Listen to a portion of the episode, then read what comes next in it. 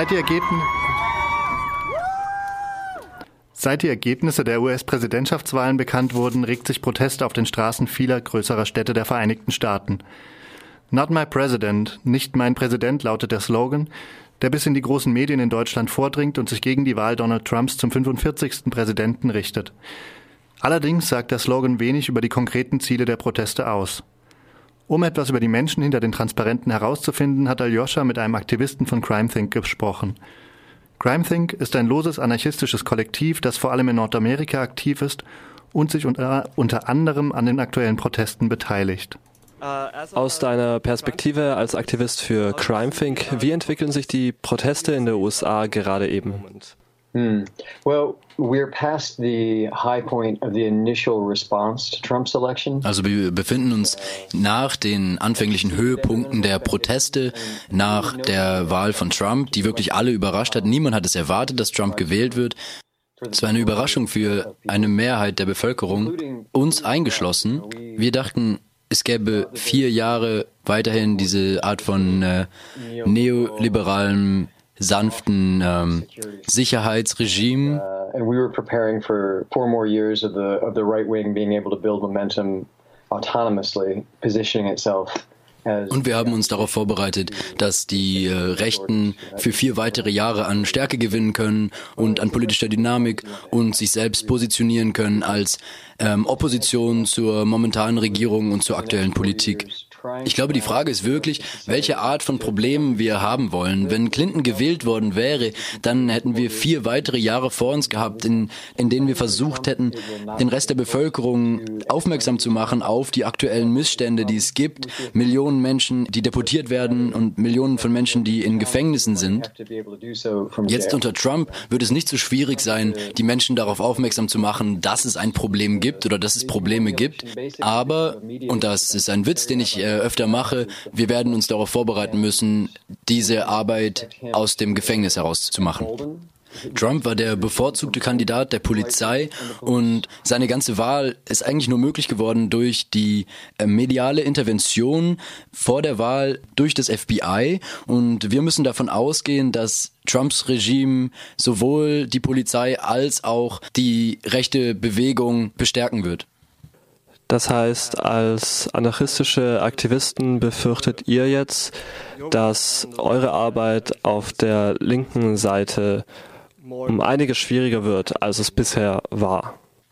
Das ist eine Frage von unterschiedlichen Arten von Schwierigkeiten. Es ist schwierig zu organisieren, wenn die Menschen in der linken Bewegung sich mit den Autoritäten identifizieren. Es ist aber auch schwierig, sich zu organisieren, wenn die Bewegung starker Polizeirepression ausgesetzt ist. Also welches dieser Probleme wollen wir lieber haben? Wären wir lieber in Norwegen oder in Belarus? Das ist im Prinzip die Frage. Die Tatsache, dass Trump gewählt wurde, zeigt uns, dass die Rechten in den USA nicht mehr bereit bereit sind, Kompromisse einzugehen, sondern sich auf eine kleine Minderheit stützend die weißen Privilegien erhalten, das Patriarchat erhalten wollen und dafür auch Gewalt einsetzen werden. With, with the people. They're planning on ruling by force, betting on a small minority of Americans to, uh, you know, to prop them up for the sake of white supremacy, patriarchy, uh, and and that they will use force to control everybody else. Das sind meine Erwartungen, denn ich denke nicht, dass Trump eine wirkliche Lösung hat für die Probleme des neoliberalen Kapitalismus. Ich denke sowieso, dass diese Probleme nicht durch einen protektionistischen Nationalismus gelöst werden können. Und deshalb ist die Polizei ganz zentrale Säule von Trumps Regime. Jetzt gab es aber schon im Laufe der letzten zwei Jahre viele Proteste und Demonstrationen gegen die Polizei. Und um die Proteste nach Trumps Wahl wirklich verstehen zu können, ähm, muss man die in diesen Kontext einsetzen und so, da kann ich vielleicht auch endlich auf die Frage wirklich zurückkommen. Die Menschen haben schon über Monate und Jahre Widerstand geleistet gegen zunehmende Repressionen von Seiten der Polizei und ja, und so wird auch der Ausblick in die Zukunft sein. Die Konflikte werden mit der Polizei werden intensiver werden und ja, es wird mehr Deportationen geben, es wird mehr ähm, Polizeigewalt geben und vor allem auch mehr autonome rechte Gewalt ist zu erwarten. Nachdem Trump gewählt wurde, gab es in vielen Städten Proteste. Es wurden Straßen blockiert und bei unangemeldeten Demonstrationen gab es Zusammenstöße mit der Polizei. Diese anfänglichen Proteste fangen gerade an weniger zu werden. Stattdessen fangen die Menschen an, sich zu organisieren und ihre Energien in die Vorbereitungen für große Demonstrationen bei der Einführungszeremonie im Januar zu stecken. Trump will be inaugurated as President of the United States.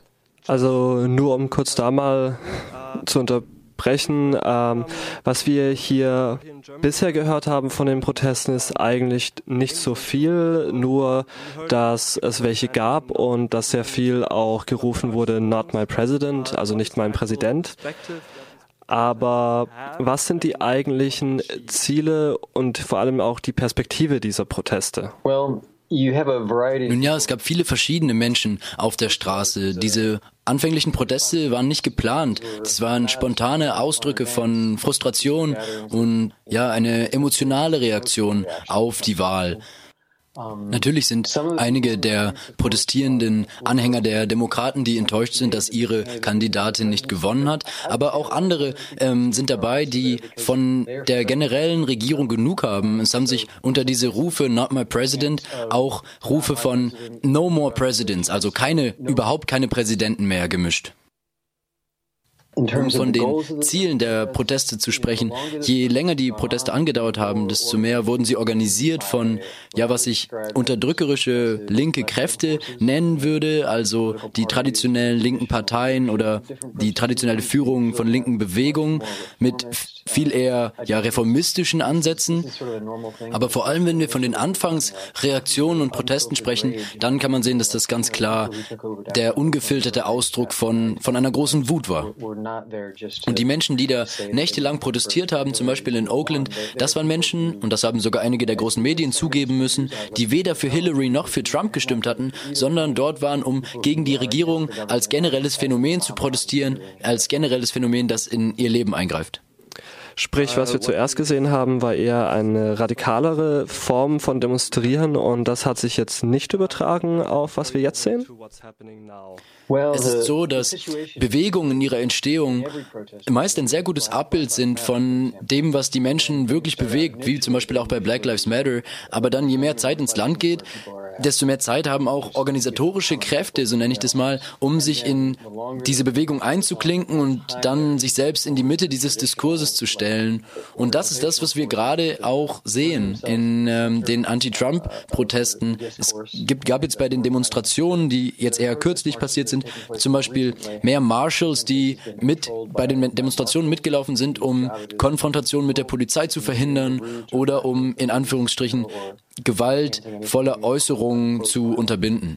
Aber ich glaube nicht, dass die Anti-Trump-Proteste in der Zukunft von linken Parteien organisiert werden.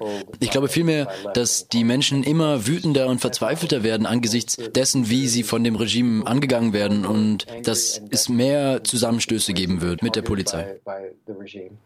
And yeah, and, and there's going to be more and more clashes. Trumping hat jetzt auch einen Aufruf veröffentlicht auf den 20. Januar, wo Trump vereidigt werden soll. Wie glaubst du, wird sich die Protestbewegung bis dahin entwickeln? Ja, das stimmt. Ähm, viele anarchistische und auch andere Organisationen haben zu diesem Aufruf beigetragen und es gibt äh, im Grunde zwei verschiedene Pläne für den 20. Januar. Einerseits wird aufgerufen zu einer großen Demonstration in Washington, die mutig und eventuell auch ein bisschen wild werden wird. Und das zweite ist, dass aufgerufen wird zu einem Generalstreik in den USA, Washington D.C. and then the other is for there to be some sort of general strike around the United States with walkouts and so on. Dabei sind die USA, was Streiks angeht, nicht mit Frankreich oder Spanien zu vergleichen. Ähm, der Streik wird viel weniger harmonisch ablaufen, nicht durch die Gewerkschaften organisiert, sondern vielmehr durch eine Graswurzelbewegung. Ich weiß vom jetzigen Standpunkt noch nicht, welches Ausmaß diese Proteste am 20. Januar annehmen werden, aber ich weiß von einer guten Zahl von Menschen, die äh, vorhaben, nach Washington zu kommen das heißt, im Vorfeld von dem 20. Januar werden es jetzt nicht mehr Demonstrationen werden, sondern mehr Organisierungen im Hintergrund, um darauf vorzubereiten?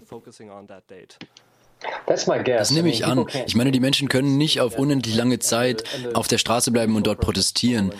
Allerdings kann ich wirklich nicht versprechen, was passiert, weil ähm, sich die ganzen Dinge gerade wirklich zuspitzen und intensivieren. Dass zum Beispiel sich aus Standing Rock in North Dakota, wo indigene Menschen und andere gegen eine, Pipeline protestieren, sich im ganzen Land Proteste entwickeln und Barrikaden gebaut werden in äh, Unterstützung dieser Proteste.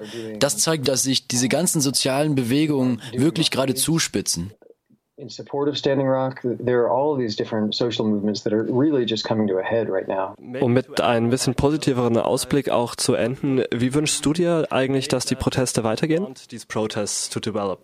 Das ist das, worum es jetzt gerade geht. Im Grunde machen Staat und Kapitalismus gerade das Leben für immer mehr Menschen immer schwieriger. Und dass Trump an die Macht gekommen ist, signalisiert eine neue Strategie der Autoritäten und zwar ein, eine quasi faschistoide Form der Staatskontrolle. Das, was jetzt auf dem Spiel steht, ist einerseits die Form des Protestes, aber auch die Art von Opposition in unserer Gesellschaft. Le Pen und Trump auf der einen Seite und ISIS und andere reaktionäre Kräfte auf der anderen, die würden sehr gerne die Macht unter sich aufteilen und die fundamentalen Gegensätze unserer Zeit zu Gegensätzen von verschiedenen Nationalismen und Fundamentalismen machen.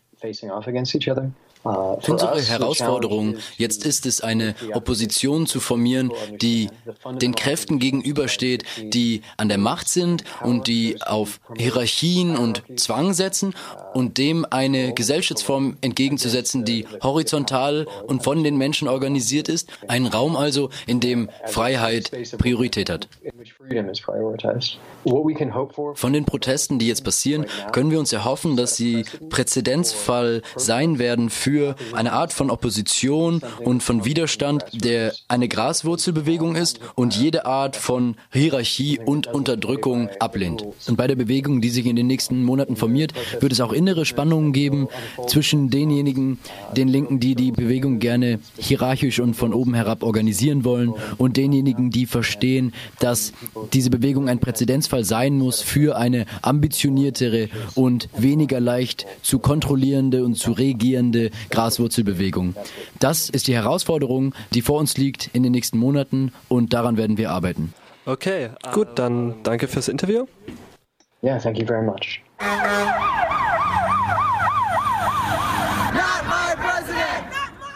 Das war ein Interview mit, den, mit einem Aktivisten des anarchistischen Netzwerks Crime Things zur aktuellen politischen Situation in den USA und Protesten gegen die Wahl Donald Trumps.